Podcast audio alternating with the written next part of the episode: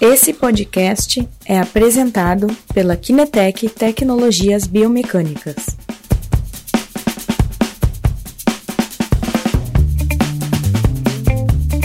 Muito bem, enquanto o pessoal está entrando, por favor, desliguem qualquer distração, porque hoje teremos uma live muito importante sobre ortopedia pediátrica e análise biomecânica da marcha.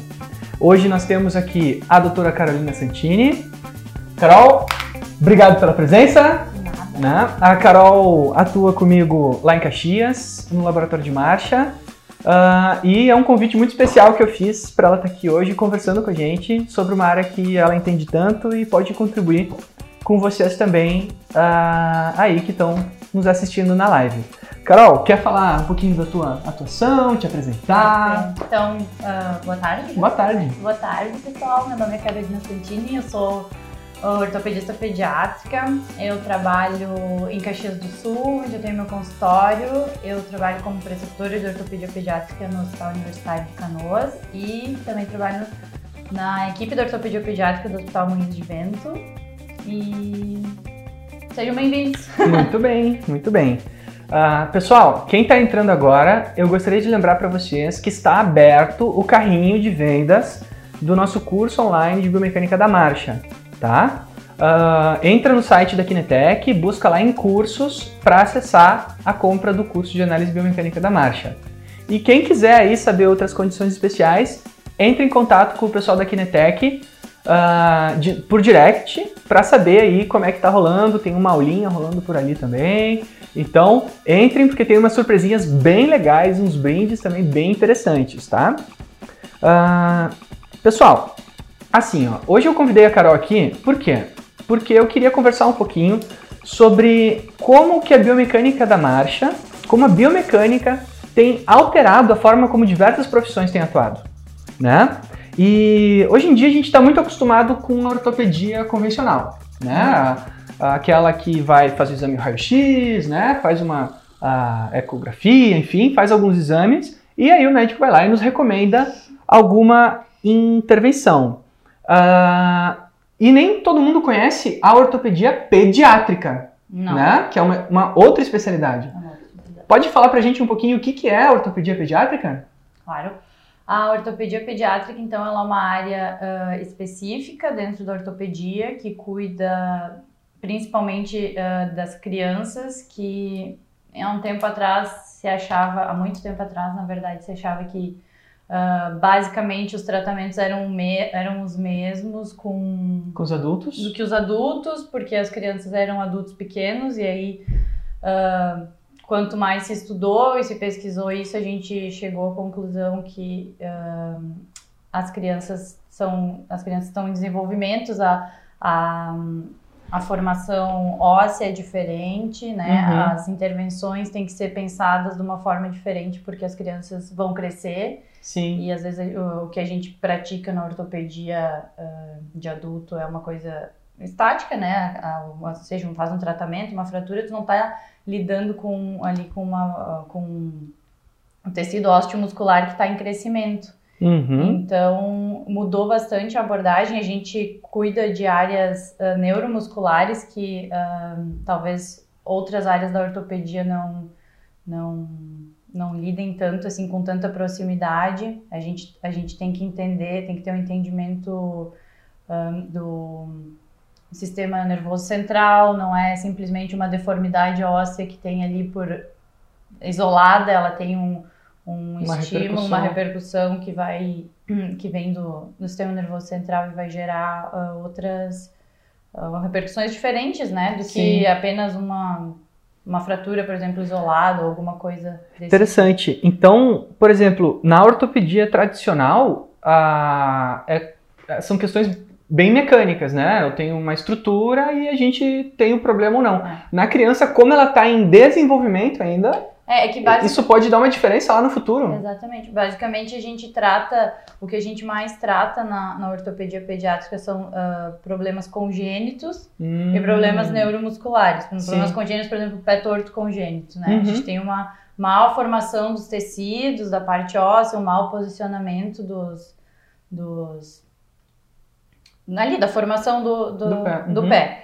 E a parte neuromuscular, a gente tem uma criança que também está em desenvolvimento, mas que tem algum outro problema neurológico que tem repercussões na parte na parte osteomuscular, né? Então Uhum. a gente tem que ah, cuidar disso e tratar disso, e às vezes o entendimento disso tem que ser um pouco mais ah, um pouco menos superficial do que simplesmente tratar uma deformidade. Uhum.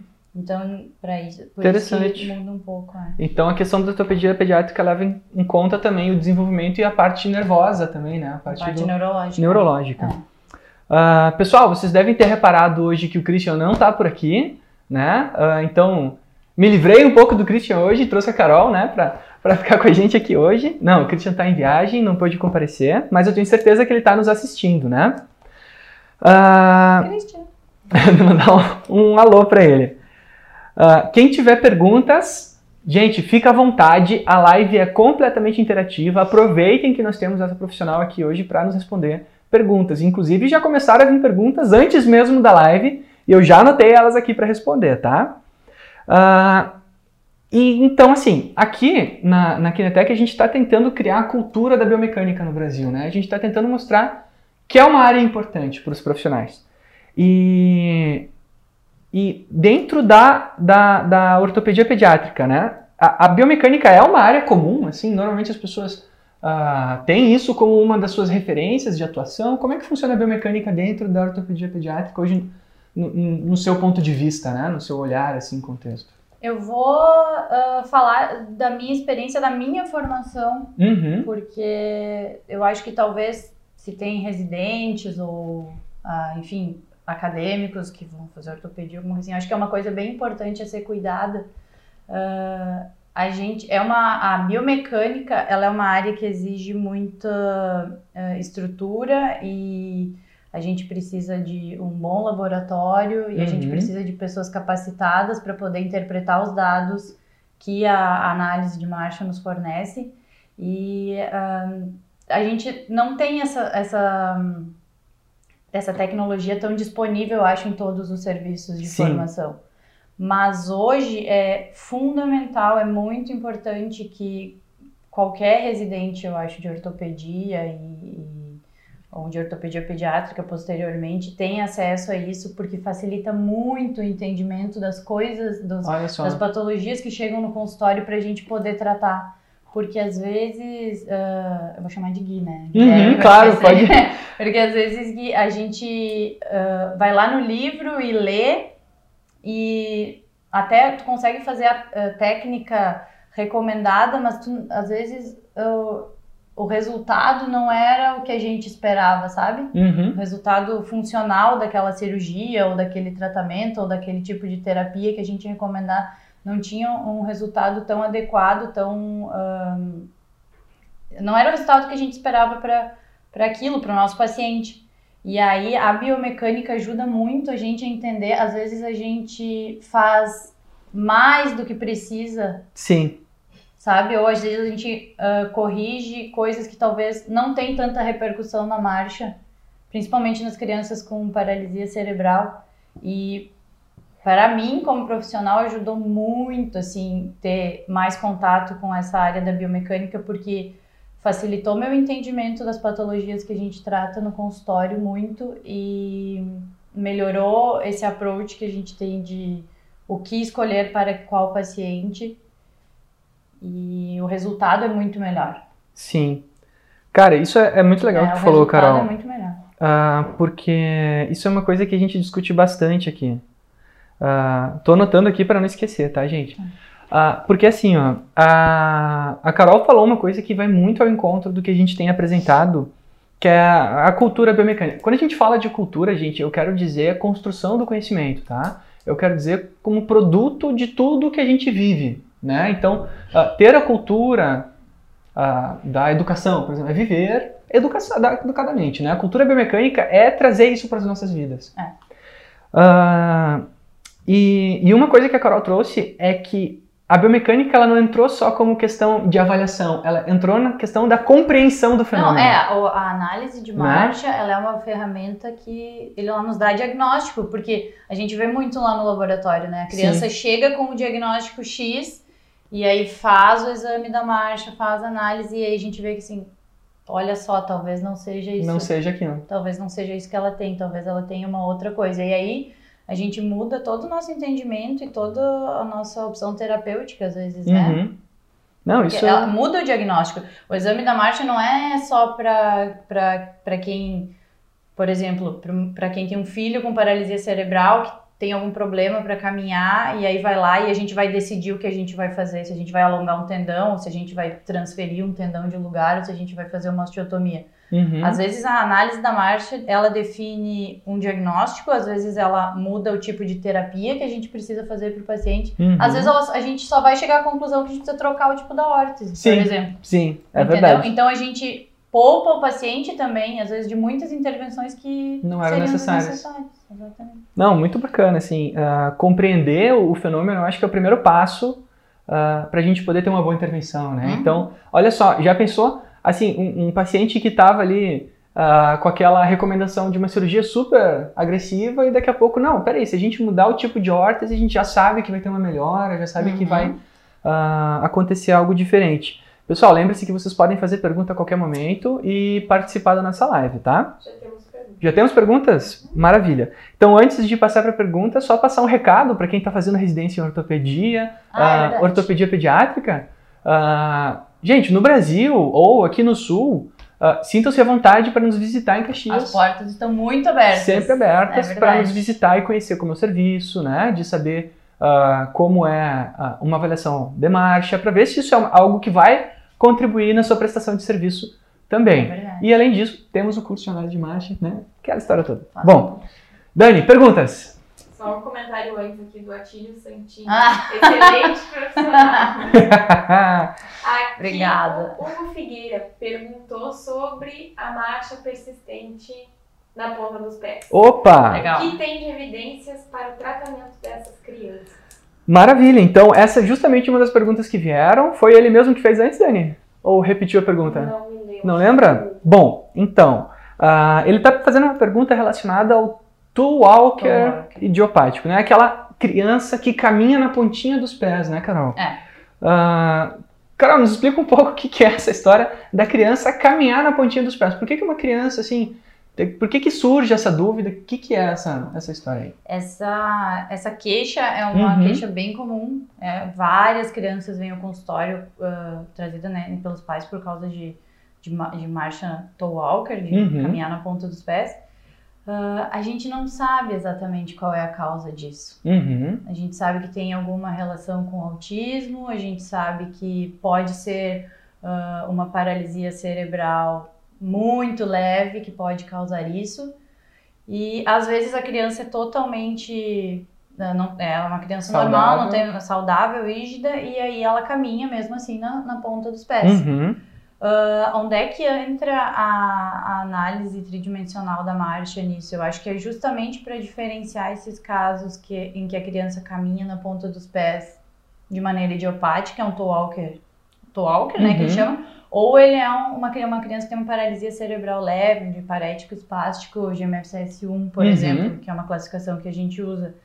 Uh, e aí, fazendo análise de marcha, a gente vai conseguir diferenciar isso, porque a gente vai ter alguns padrões de marcha, a gente vai ter algumas alterações no, nos, nos gráficos, principalmente da, da, no flexo do joelho, né, que vai aparecer, que não vai ter no, na criança que é só o toe walker, né? Sim. Uh, eu não sei, ele perguntou alguma coisa de. Não, de, que o Márcio comentou também que por, por ansiedade da criança. É, na verdade, assim, uh, tudo tem que ser avaliado globalmente, né? A criança, em alguns momentos do seu desenvolvimento, ela vai caminhar na ponta dos pés. Ela vai. Um, porque está aprendendo a caminhar, porque está descobrindo onde é que é o seu centro de gravidade, porque o sistema nervoso central está amadurecendo uhum. e a uhum. marcha faz parte dessa, desse, desse, dessa maturidade, vai, desse, desse processo evolutivo, né? E então tem que ser bem avaliado, né? Depende tem que ver a idade da criança, Tem tem, que ver fatores. o histórico ah, pré-natal ou pós-natal, se aconteceu algum. Inclusive uma avaliação psicológica, né? Pra ver se isso tem relação com outras patologias né? não, não tão ortopédicas, mas Exatamente. mais psicológicas. O pessoal comentou também transtorno de processamento sensorial. Ó, pode ser uma, uma causa interessante. O pessoal sempre contribui ali com aspectos. Às vezes aparecem fisioterapeutas e tal, que a galera conta, ah, tem um caso assim, tem um caso assado. Ah, então, interessante trazer que a análise de marcha ela vai, pelo menos, nos ajudar a compreender, né? Se aquele é um, é um two-walker, né? Um- um- uma criança É, que nesse caminha... caso vai diagnosticar, né? Diagnosticar. Vai Exatamente. diagnosticar, porque o gráfico da criança que tem paralisia cerebral, o padrão dos gráficos da criança que tem paralisia cerebral, Já é principalmente no plano sagital, né? Vai, Uhum. vai nos dar um diagnóstico. Ah, ele Sim. é PC, ele tem paralisia cerebral ou ele é, ele é um walker. A gente Sim. até tá se organizando, né? É, é verdade. Fazer um trabalho sobre isso lá no, no laboratório. E eu acho que vai ser muito legal os resultados. Ah, ali no laboratório a gente também trabalha com pesquisas e essa é assim, uma grande coincidência, ah, é justamente o tema da nossa É. pesquisa em andamento, É, né? verdade. Que a gente quer entender um pouquinho o talk. Para Dos quem pacientes. é, trabalha com pesquisa e gosta Uhum. disso, o, eu acho que o laboratório de marcha é, um- é um banco de dados infinito, né? Muito Gui? Muito, tem muito dado A gente interessante. pode fazer trabalhos com resultados muito. ah, ai, me faltou a palavra agora. Diversos, né? Não, diversos, quer dizer que os dados são bem fidedignos, Ah, né? são, a gente não é uma sim, coisa. sim. São dados ó, precisos, São né? dados precisos, exatamente. Com certeza. Então, Dani? Aqui o Mais interações? Para isso as palmilhas rígidas podem melhorar o contato do médio pé ou retropé. Olha só, aí eu já não, não sei. As palmilhas às vezes podem contribuir, às vezes sim, às vezes não. Precisa de uma avaliação mais aprofundada, né? Sempre ajuda, nunca ajuda. O que a gente sabe é que não tem uma grande diferença do uso de, de órteses para, Two walkers. para o talker durante a marcha. Às vezes a gente recomenda o uso de órtese, Uhum. a ankle foot órtese, que é a afo rígida noturna para manter o pé em 90 graus, evitar algum encurtamento, né, de, Uhum. do- da musculatura ali do tríceps sural. Mas ah, as palmilhas, eu citei em algum estudo, não sei. ah, Uhum. Mas ainda não há uma evidência muito não sei clara se tem alguma disso, né? evidência clara disso, é. É, isso, é, isso é importante, né? Porque a gente traz muito a questão das palmilhas aqui, que elas têm utilizações muito pontuais, assim, né? Ah, eu trouxe há umas três lives atrás a discussão de questões da, do pé durante a corrida, Uhum. né? E tem várias questões cinemáticas da corrida que não tem nenhum tipo de alteração com a palmilha, mas outras ah, se alteram completamente e favorecem muito a corrida. Então, é importante esse diagnóstico muito preciso. Ah, de novo, avaliar é o caminho, É. né? Então, se a gente tem dúvida se uma palmilha está favorecendo ou não a marcha daquele paciente, vamos recomendar uma avaliação da marcha tridimensional, né? Ou, enfim, com, com alguém que tenha algum tipo de experiência nesse tipo de avaliação, para poder fazer uma recomendação mais precisa se aquilo está efetivamente ah, melhorando a qualidade de vida do paciente, né? Exatamente. Eu acho que é um, é um caminho. Temos mais, Dani? Por enquanto? Tá. Bom, indo para a próxima pergunta, eu acho que aqui a Carol já respondeu muito bem os casos mais importantes em que, em que a avaliação da marcha pode contribuir. É, isso é bem importante de frisar, né, Gui? Porque Diga. às vezes ahn, tem poucos laboratórios de marcha no Tem. Brasil. 13 ou 14, né? É, hoje a gente está na associação com, com uns 10, por aí, laboratórios inscritos, Ah, tá. só que os que fazem avaliação pra, aberta ao ao público, né? são poucos, são quatro laboratórios só que estão Tá. fazendo. Então, o que acontece? Às vezes, ah, a gente... Eu, eu sempre falo que eu sou muito privilegiada, né? Meu consultório em Caxias, aí tenho o laboratório em Caxias, fica tudo mais fácil. Mais né? fácil, né? Então, para os meus pacientes, acaba que o acesso a essa tecnologia fica, fica muito fácil. Mas, às vezes, os colegas que trabalham em cidades que os pacientes têm que vir de longe para fazer análise, acho que é bem importante sempre frisar para os pais o resultado muda completamente de fazer uma avaliação Sim. biomecânica, né? De fazer a análise, o exame da análise de margem. Porque isso nos, nos dá, ahn, nos clareia muito, assim, que caminho tomar para o tratamento e às vezes até de, de da criança vai lá e faz o exame e, e a gente recebe o exame no consultório assim, olha só, nesse momento é melhor não fazer nada. assim. Uhum. Nada que a gente possa fazer de tão intervencionista vai vai melhorar isso a longo A longo prazo. prazo. É melhor esperar, vamos repetir o exame daqui a um ano. Passa Então é bem né? importante procurar essa, essa, essa, esse recurso, é, Uhum. que os, assim, os pais se. Os pais e os profissionais sejam engajados em recomendar fortemente, antes de qualquer intervenção para crianças que, que caminham, fazer a análise de marcha. É Sim. muito importante, é muito importante mesmo. Não, que bom. Nossa, É. muito legal. Isso, isso passa segurança tanto pro, pro clínico responsável quanto pros pais, né? Eu acho que Exatamente. isso passa uma tranquilidade que às vezes a gente não, não tem, É né? porque às vezes a gente vê a criança caminhando e coloca a criança para caminhar no consultório várias, várias, várias vezes e aí tu acha assim, não, realmente tem um flexo ou tem ou é o flexo do joelho que atrapalha. E aí depois quando a gente vai analisar os dados não, não tem nada a ver, o problema não Ótimo. tá ali, né? Sim, E às então... vezes a gente vai tratar uma uma coisa que não precisa. Isso aí, então é isso que eu quero te perguntar. Ah, Ah, tem casos em que, por exemplo, assim, tu acha que tem que tratar. Não, ali, por exemplo, flexo do joelho. Ali tem um flexo de joelho. Ou não Uhum. tem, enfim. sim. Ah, e daí, vai. depois da análise de marcha, a decisão muda. Por exemplo, ah, vou fazer cirurgia. Não vou. Pode nos dar um exemplo, assim, de um, de um caso em que, ah, cara, se não fosse análise de marcha, a minha decisão ia ser virada para outro lado. Tem, tem um tipo de caso, assim, que isso pode acontecer? Tem casos, tive um caso essa semana de um paciente que tinha um flexo de joelho, que era um, Uhum. um paciente paralisia cerebral de parético espástico, Uhum, de MFCS 3, uhum. e tinha um flexo enorme do joelho, e, e aí eu já tinha montado mentalmente todo um plano terapêutico Sim, na minha cabeça. E ele foi pro laboratório, fez análise de marcha, e aí observando os gráficos e vendo a questão de distonia e vendo a questão de controle motor seletivo e tudo isso, a gente mudou. mudou o plano completamente. É, completamente não, a gente Sim. ainda vai tratar esse flexo, mas a gente vai tratar de uma de outra maneira forma. bem diferente, é, Olha do que eu tinha pensado. Isso, isso é uma coisa importante, Carol, porque assim, ó, ah, eu não sou médico e, e a grande maioria da, da, da nossa audiência não é do pessoal da medicina. Aham. Mas uma coisa que eu aprendi, gente, é que às vezes um mesmo problema tu tem diferentes formas de tratar que vão ter diferentes repercussões É. e podem ter diferentes consequências também, né? Exatamente, porque E, e escolher a forma certa para tratar a mesma coisa, às vezes pode mudar completamente o resultado final, né? Completamente. Não tem nada que a gente não consiga piorar com uma cirurgia mal indicada, É né? verdade. Então a gente precisa ter muito, muito cuidado com isso.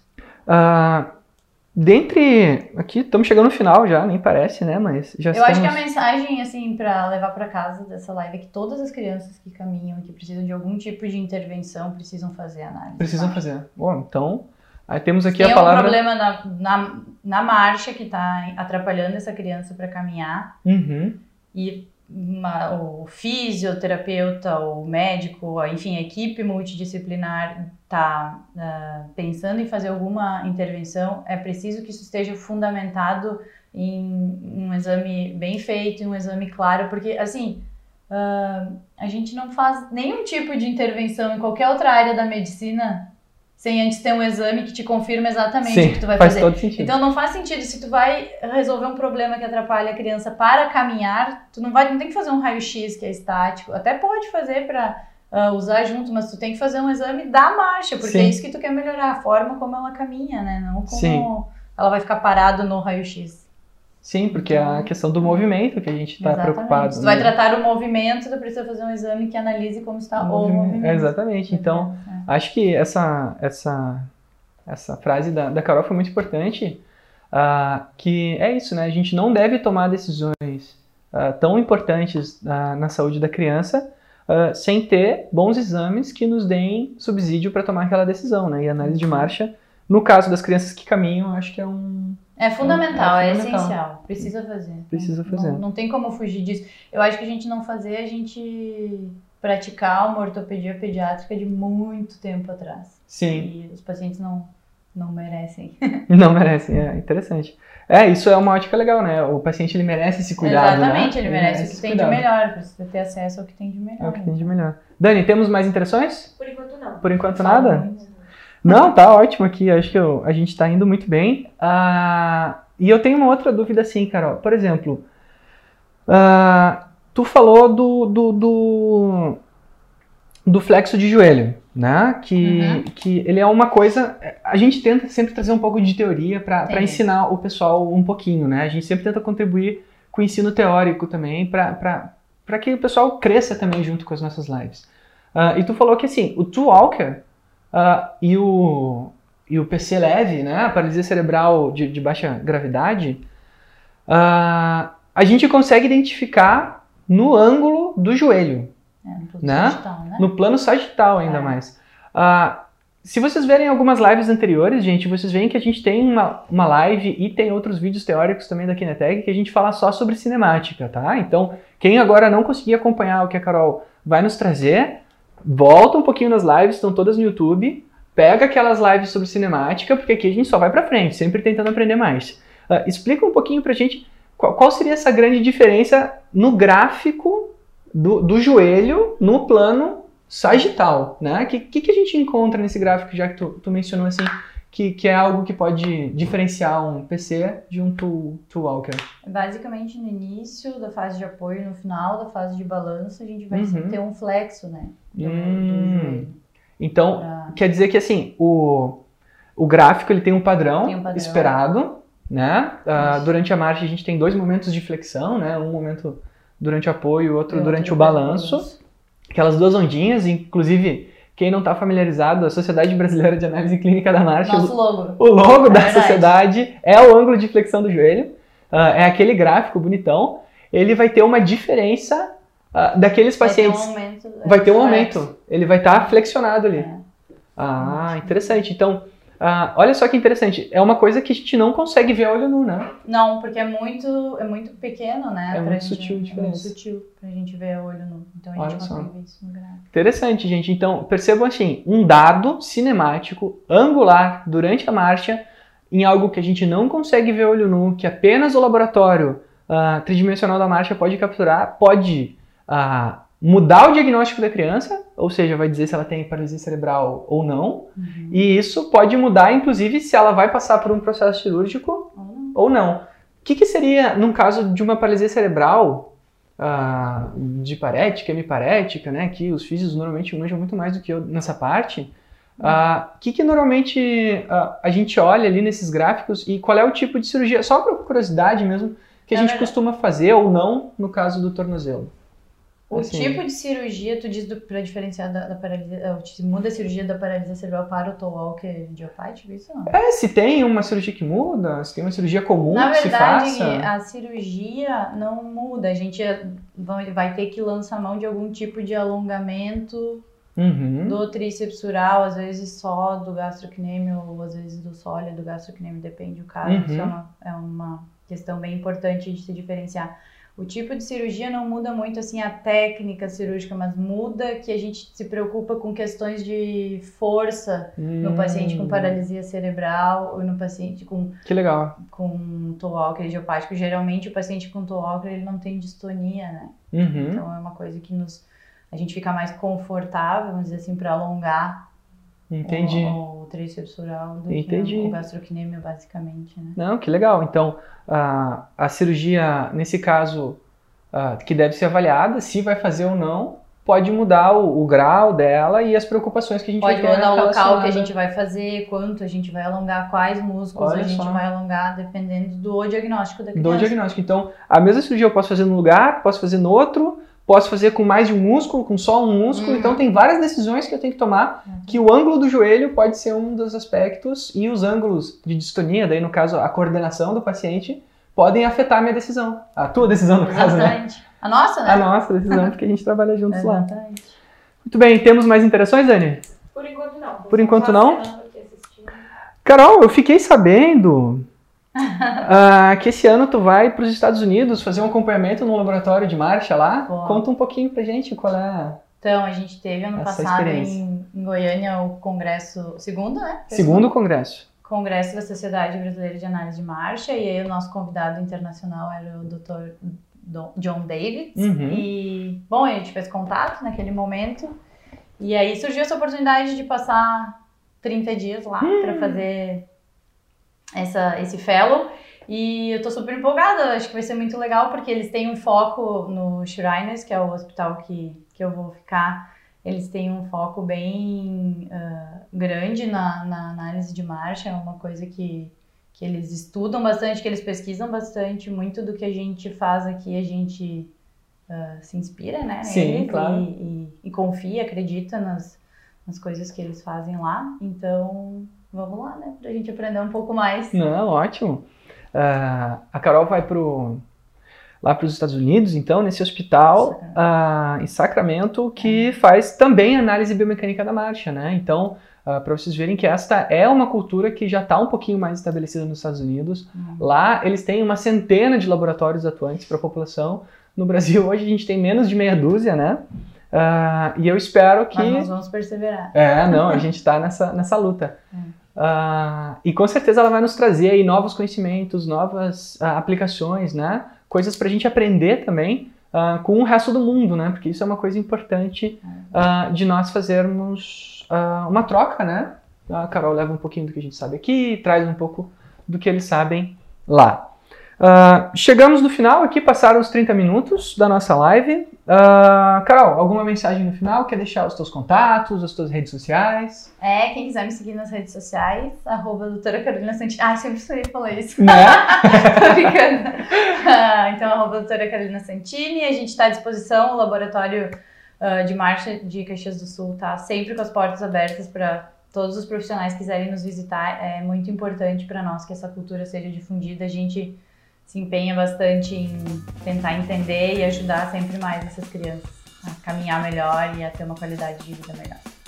Muito bem, então, pessoal, uh, encerramos a nossa live hoje, tá? Uh, quem quiser tiver perguntas, quiser saber um pouquinho mais, uh, não hesite em entrar em contato com a doutora Carolina, tá? Ela disponibilizou para vocês então o Instagram dela, que é a doutora Carolina Santini, é arroba, né? Doutora Carolina Santini. Uhum. Perguntem com ela. Quem quer saber mais sobre o nosso curso de biomecânica da marcha, entre em contato também via direct em todas as redes sociais uh, da Kinetec. A gente responde o mais rápido possível. Muito obrigado a todos. Obrigado, Carol, novamente. Né? Tenham todos uma ótima tarde. tchau. tchau. tchau.